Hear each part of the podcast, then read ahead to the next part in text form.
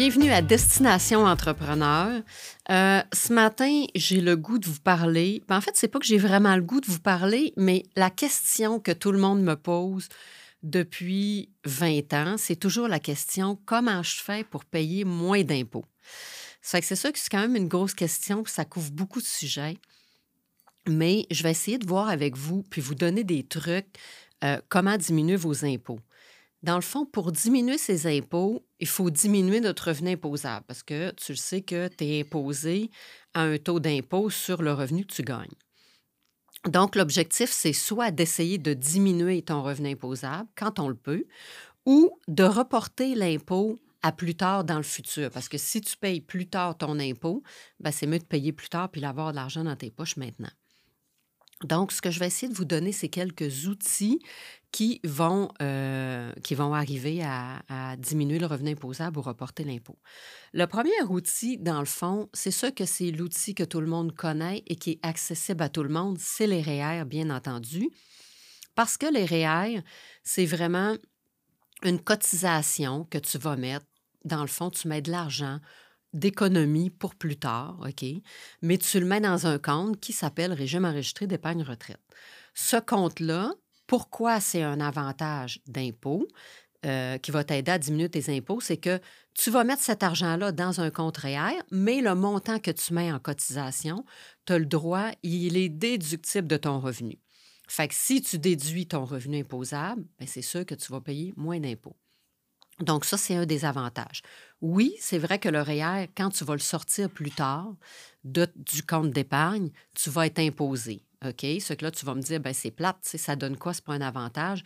Donc, c'est un avantage de report d'impôt. C'est-à-dire que ça te donne l'économie d'impôt maintenant, mais plus tard, tu vas payer. Donc, c'est vraiment un report d'impôt à plus tard. L'autre avantage du REER, c'est que tant qu'à avoir des placements, bien là, tu pourrais les placer n'importe où, mais quand tu places de l'argent, par exemple, euh, ben, l'intérêt que va générer tes placements, ça va être imposable. Fait ça va se rajouter à ton revenu, puis tu vas payer de l'impôt aussi là-dessus. Fait que ce qu'on veut avec le REER, ben, c'est vraiment, si tu places dans un REER, c'est que ces intérêts-là ne seront pas imposés. Donc, c'est sûr que ça a l'air bien niaiseux comme ça, mais si, admettons que tu as un million, puis que tu places un million dans ton compte REER, bien, les intérêts, normalement, si tu avais placé ce million-là, dans, peu importe à la banque ou dans, à la bourse, puis que ça te rapporte des intérêts, mettons, de 5 bien, ça ferait 50 000. OK? Bien, ton 50 000, si tu l'imposes puis ton taux d'impôt est de 50 bien, ça va faire 25 000 d'impôt. Fait qu'on se comprend qu'à grande échelle, euh, puis quand c'est des gros montants, bien, plus les montants sont gros, plus ton économie est quand même importante. C'est pour ça que ces outils-là sont quand même intéressants. Euh, l'autre outil qui est similaire au REER, si on veut, c'est le CELI, le fameux CELI. La différence, c'est que le CELI, c'est aussi un montant que tu vas placer dont ton intérêt ne sera pas imposable, donc c'est parfait. On ne veut pas de montant imposable si on veut diminuer, notre impôt. Euh, par contre, lui ne donnera pas de remboursement d'impôt. Il ne diminuera pas ton impôt à payer l'année même, mais plus tard, quand tu vas le sortir, il ne sera pas imposable. Fait que lui, ce n'est pas un report d'impôt comme le REER, mais c'est vraiment juste une forme de placement qui permet de ne pas, pas générer euh, d'intérêt imposable. Fait que ça, c'est deux outils de base concernant les placements. Euh, un deuxième outil qui est intéressant, c'est la constitution d'une compagnie.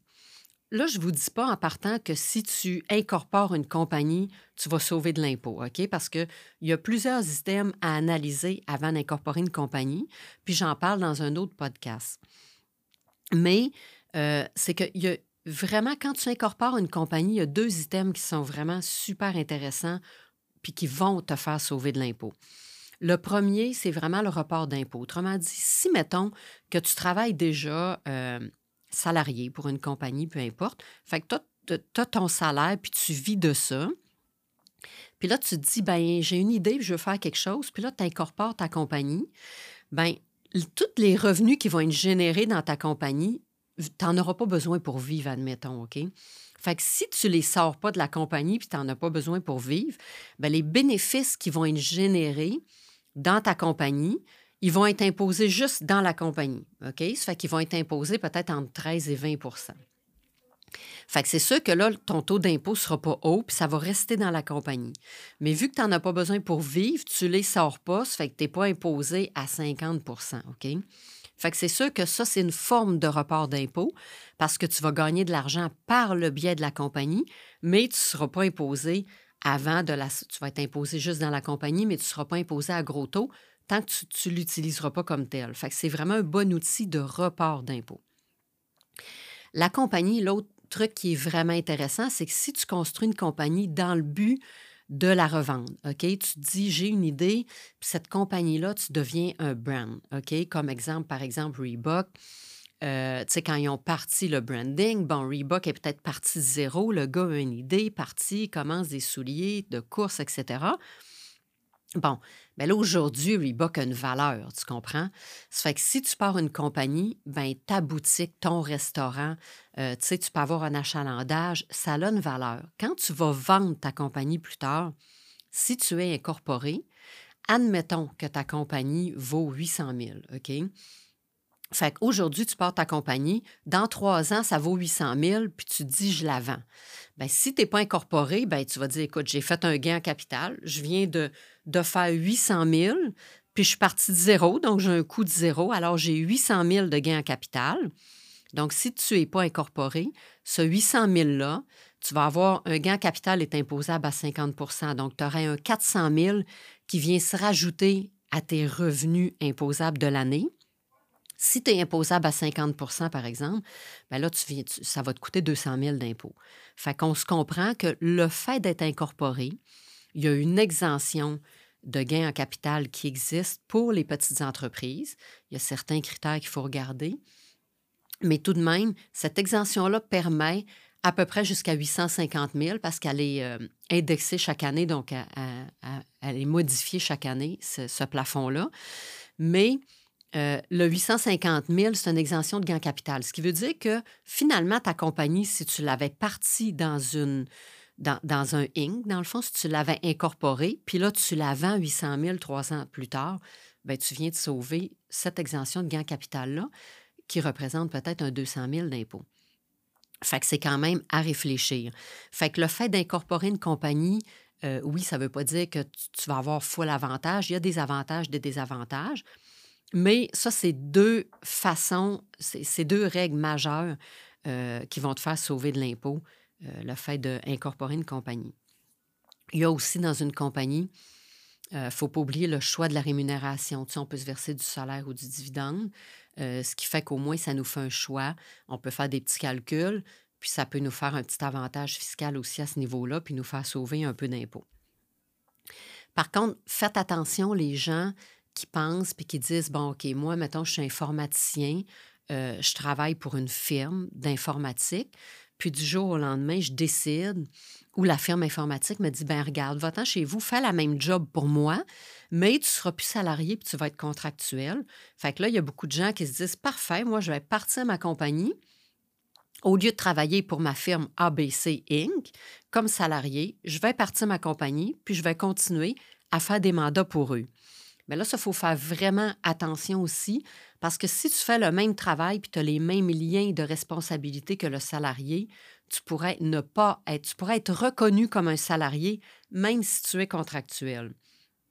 Donc, le gouvernement pourrait revenir contre toi pour dire non, non, non, là, tu ne peux pas être un Inc., t'incorporer parce que tu es vraiment un salarié, tu as juste un client, tu fais exactement la même chose. Fait que ça, il faut quand même faire attention. Ne faut pas se dire, ben youpi, je veux, sauver de l'impôt je m'incorpore, puis let's go, c'est réglé. Il y a vraiment des, trucs qu'il faut regarder avec votre comptable ou votre fiscaliste avant de le faire. Le fait aussi d'avoir une compagnie, l'autre truc qui est intéressant quand la compagnie commence aussi à, avoir une valeur puis faire de l'argent, euh, c'est qu'il y a le gel successoral aussi qui existe. Ça, ça permet, dans le fond, de transférer ta plus-value future OK, de ta compagnie à une tierce personne sans être imposé maintenant. Fait qu'autrement dit, moi, mettons que je vaux, euh, mettons, je reprends le même exemple que ma compagnie vaut 800 000, ça me permet de dire, je vais transférer dans le fond, je gèle, OK, la, compagnie à 800 000 parce qu'elle vaut 800 000, je transfère ma plus-value future, mettons, à mon garçon, par exemple. Ou à un employé, peu importe. Et puis, ça veut dire que cette tierce personne-là, elle, elle va partir du 800 000, puis toute la plus-value future pour mes dix prochaines années, parce que je continue à développer la compagnie puis à garder le contrôle, bien, l'autre plus-value va s'accumuler, mais à une autre personne, sans que moi, je sois imposé maintenant sur mon 800 000. Je vais être imposé seulement quand je vais vendre. Donc, ça, c'est vraiment des outils de planification fiscale qui sont vraiment intéressants tout de même pour sauver de l'impôt, puis sauver vraiment beaucoup d'impôts aussi. Il y a aussi des régimes, euh, des RRI qu'on appelle, qui sont vraiment des placements. C'est des régimes de rente euh, qui sont internes euh, dans la compagnie, qui peuvent être des outils intéressants aussi pour, pour permettre de diminuer l'impôt. Donc, c'est un peu des stratégies de placement. En parlant de stratégie de placement, c'est un autre outil. Euh, les stratégies de placement, ce que ça va aider, dans le fond, ça va être de diminuer notre revenu imposable. Parce que tantôt, j'ai dit que on ne veut pas être imposé sur des intérêts. On parlait de REER ou de CELI. On ne veut pas mettre notre argent, mettre notre million, on ne veut pas le mettre, ou notre 100 000, le mettre là en banque, puis qui rapporte des intérêts qui sont imposables. Parce que ces intérêts-là, je vais, je vais payer de l'impôt là-dessus. Fait que moi, je ne suis pas une spécialiste en placement, mais c'est sûr que quand on commence à avoir beaucoup de placements, c'est super important puis intéressant de travailler avec des conseillers de placement parce que eux, ce qu'ils vont faire, c'est vraiment essayer d'optimiser justement ces intérêts-là, ces dividendes et tout, pour, pas, pour que tu en aies le moins possible d'imposer maintenant. OK? Euh, par exemple, ils vont essayer de générer euh, du gain en capital au lieu de faire générer à ton placement des intérêts ou des dividendes qui vont être imposés à 100% tandis qu'un gain capital est imposable à 50% euh, ils peuvent te faire placer aussi dans des, euh, dans des assurances vie entières, des placements d'assurance vie entière. En gros, ce que ça va faire, c'est qu'il va y avoir des retours sur le capital au lieu d'avoir des retours en intérêt en dividendes. Ce qui fait que, vu que c'est un retour en capital, tu n'as pas d'imposition. Euh, comme l'intérêt. Donc, ça, les stratégies de placement vont vraiment te permettre euh, dans le fond, de ne pas avoir de revenus additionnels sur tes impôts. Parce que, depuis le début, je le dis, c'est ce qui est important. On ne veut pas avoir de revenus additionnels, puis on veut diminuer notre revenu. Puis on veut aussi reporter l'impôt à plus tard. c'est vraiment les trois façons, les seules façons, si on veut, d'économiser de l'impôt. Euh, il y a d'autres outils aussi qui peuvent être euh, intéressants. Euh, on a parlé donc de diminuer le revenu pour ne pas être imposé. Ben, être imposé le moins possible. Mais sinon, on peut augmenter les dépenses. Parce que dans ton rapport d'impôt, tu as tes revenus. Puis après ça, c'est moins tes dépenses déductibles. Puis là, fait tu peux essayer d'avoir le plus possible de dépenses déductibles. OK? Fait que là, tes dépenses déductibles, euh, ce qu'on peut avoir comme dépense, une dépense déductible, dans le fond, c'est une dépense qui été gagnée, qui été dépensée dans le but de gagner un revenu. Fait que si tu fais une dépense personnelle puis tu fais un achat, c'est pas déductible d'impôt, on se comprend. Si tu fais une dépense, mais que c'est dans le but de gagner un revenu, elle va être déductible. Donc, par exemple, des dépenses d'intérêt.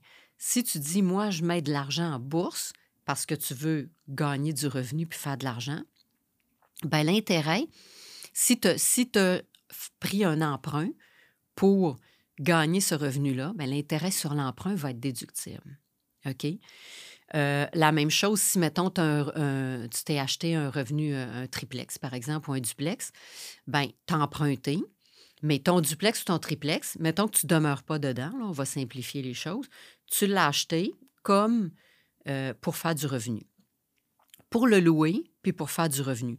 Fait que si tu le loues puis tu fais du revenu, ben quand tu as un emprunt pour euh, ce, duplex-là, ben les intérêts vont être déductibles.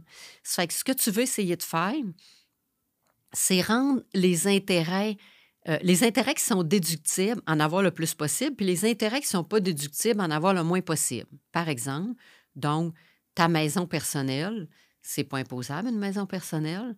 Donc, c'est pas non plus les intérêts sur ta maison personnelle, ta résidence principale ne seront pas déductibles. Fait que ce qu'on propose, c'est vraiment de réorganiser tes emprunts. Puis en réorganisant tes emprunts, ce que tu veux, c'est vraiment avoir plus d'emprunts dont les intérêts sont déductibles, donc sur tes placements, euh, hors REER, puis sur tes, tes duplex ou tes immeubles locatifs, puis diminuer, dans le fond, les, emprunts où tes intérêts ne sont pas déductibles comme ta résidence principale. Donc, ça peut être le fun euh, important, dans le fond, de réorganiser puis de voir euh, aux hypothèques puis les emprunts que tu as. Une autre stratégie euh, que les gens ne pensent pas toujours, c'est une stratégie de don. OK? Donc, oui, c'est vrai qu'il y a des crédits d'impôt pour faire des dons. donc, si on fait des petits dons par-ci, par-là, on va avoir des crédits d'impôt. par contre, si on, fait des, si on fait des dons à des organismes de charité, donc un OSBL, mais qui, que son titre est à la bourse, en plus de nous donner un crédit d'impôt en don, ça va nous donner aussi, euh, pas ça va nous donner, mais le gain en capital, les, revenus qui vont être générés ne seront pas imposables sur ce don-là. Euh, l'autre truc qui est, le fun aussi, c'est que maintenant que vous êtes grands-parents, puis que là, vous avez de l'argent, mais vous ne savez plus comment sauver d'impôts. Fait que là, ce que vous pouvez faire, c'est aussi contribuer au REE de vos petits-enfants. Donc, le REA, c'est le régime enregistré d'épargne études. Donc là, la stratégie, c'est de dire, je vais donner de l'argent par le biais du REA, du régime enregistré d'épargne études, à mes petits-enfants. C'est sûr qu'il y a des plafonds. Là. mettons, mettons qu'on donne 5 000 par enfant. Bien, si vous mettez ce 5 000-là, donc, il y a deux affaires qui sont intéressantes. Premièrement, il y a une subvention du gouvernement d'à peu près 30% qui va être donnée en plus. Fait ça veut dire que là, vous venez déjà de gagner un 30% Oui, ça va être à l'enfant, mais c'est mieux d'avoir quand même des subventions puis quelque chose qui est généré que ça reste dans vos poches puis vous êtes imposé. Puis la deuxième chose, c'est que euh, REA est imposé dans, le rapport d'impôt de l'enfant. Ça veut dire que l'enfant, lui, quand il va aller à l'université ou au cégep, il va utiliser le REA que vous lui avez donné. Bien, lui, il va être imposé, tu sais, un jeune qui va à l'école, il va travailler, mais il n'y aura pas un taux d'imposition de 50 là, parce qu'il travaille un petit peu. Fait que peut-être qu'il va avoir un taux d'imposition de zéro s'il ne travaille pas, peut-être un taux d'imposition euh, de 10% 20% Ce qui fait que le régime, le, le, le REA, dans le fond, quand le jeune sort le, montant d'argent, ben, l'impôt sur ce montant-là va être vraiment minime. Donc, il va être moins imposé que vous euh, dans vos mains, votre imposition dans vos mains si vous le placez ailleurs. Fait que, ça, peut être, euh, ça peut être une stratégie qui est, euh, qui est intéressante aussi pour euh, aller chercher de l'argent autrement. un autre truc pour les personnes plus âgées, dans le fond, c'est que la pension de sécurité de vieillesse, on n'a pas le choix, OK? Elle, on la reçoit à 65 ans. Mais maintenant, avec la pénurie de main-d'œuvre, il y a de plus en plus de gens qui n'arrêtent pas de travailler obligatoirement à 65. Fait que si tu continues de travailler, ben là, qu'est-ce qui arrive? Quand tu travailles puis tu atteins quand même un certain niveau qui n'est pas si haut, tu perds, tu commences à rembourser ta pension de sécurité de vieillesse. Fait qu'admettons que tu as reçu ton montant cette année, mais que là, à 65 ans, mais que là, tu as travaillé toute l'année, ben là, tu arrives, puis dans ton rapport d'impôt, tu rembourses toute la pension de sécurité de vieillesse. Fait que ça, c'est de l'argent perdu. Fait que ce que tu peux faire, c'est que tu as le droit maintenant de repousser la pension de sécurité de vieillesse de 65 à 70 ans. Fait que tu fais une demande, fait qu'au moins, tu la reçois pas, mais euh, tu la perds pas. Parce que là, tu vas la recevoir plus tard, puis elle va être indexée. Ça fait que tu es mieux, dans le fond, si tu peux prévoir, ben, tu as un autre 5 ans de grâce que tu peux continuer à travailler, puis elle, tu la perds pas, mais tu la repousses à plus tard. Fait que, tu sais, qu'on le veuille ou non, euh, moi, tant qu'à rembourser personnellement le gouvernement sur quelque chose qui m'a donné, qui est ma pension, euh, j'aime autant comme prendre des mesures puis la reporter à plus tard. Fait que ça, c'est une façon aussi de sauver de l'impôt parce que sinon, vous le repayez en impôt à la fin de l'année. Vous le redonnez au complet. Puis, tu sais, je veux dire, de la pension, c'est quand même euh, peut-être euh, alentour de 6 000, dollars ou quelque chose comme ça. Là. Fait que, tu sais, je pense que ça vaut vraiment la peine de, de le planifier puis d'y penser. Il y a toujours aussi euh, le fameux fractionnement de la pension. Euh, donc, ça, ça veut dire que si une personne reçoit une pension de retraite, euh, puis que le conjoint ou la conjointe a presque pas de revenus, quand on arrive pour faire les impôts, on a le droit de prendre 50% du montant de la personne qui reçoit la pension, puis de la donner, ben de la donner pas physiquement, mais de l'imposer euh, aux mains du conjoint. Ce qui veut dire que si, par exemple, moi, je gagne une pension de, mettons, 80 000, puis que mon conjoint n'a euh, pas, de revenus, par exemple, ben, je pourrais prendre un 40 000 sur mes impôts, puis l'imposer dans ses mains à lui. Donc, ça permet les deux de s'imposer sur 40 000, qui est un taux d'impôt plus bas, plutôt que moi m'imposer sur un, taux euh, de salaire de 80 000. Fait que c'est sûr que ça, il y a des bonnes économies. Il y a des gens qui ont pu économiser jusqu'à 15 000 C'est sûr que ça dépend de la situation de chacun, mais il y a vraiment des bonnes économies à faire.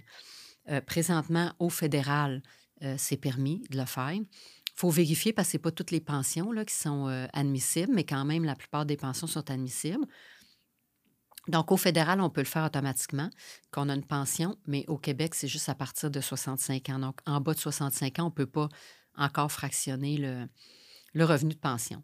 Mais tout de même, ça a pensé quand on fait euh, notre déclaration d'impôt. Euh, un dernier point ici, c'est euh, les acomptes provisionnels. Les acomptes provisionnels, c'est des montants d'impôt qu'on paye d'avance. C'est-à-dire que quand tu n'es pas salarié ou quand, quand tu n'as pas du revenu avec de l'impôt prélevé à la source, ben, tu vas avoir de l'impôt à payer à la fin de l'année. Ça fait que le gouvernement, ce qu'il demande, c'est de payer des acomptes provisionnels, donc de payer des montants d'impôt d'avance, mettons, à chaque trois mois.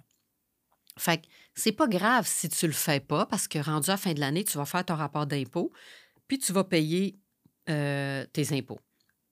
Mais par contre, le fait de payer tes acomptes euh, va te sauver de l'impôt, va te sauver en intérêt parce que le gouvernement va te charger quand même un 15% d'intérêt sur tes acomptes provisionnels.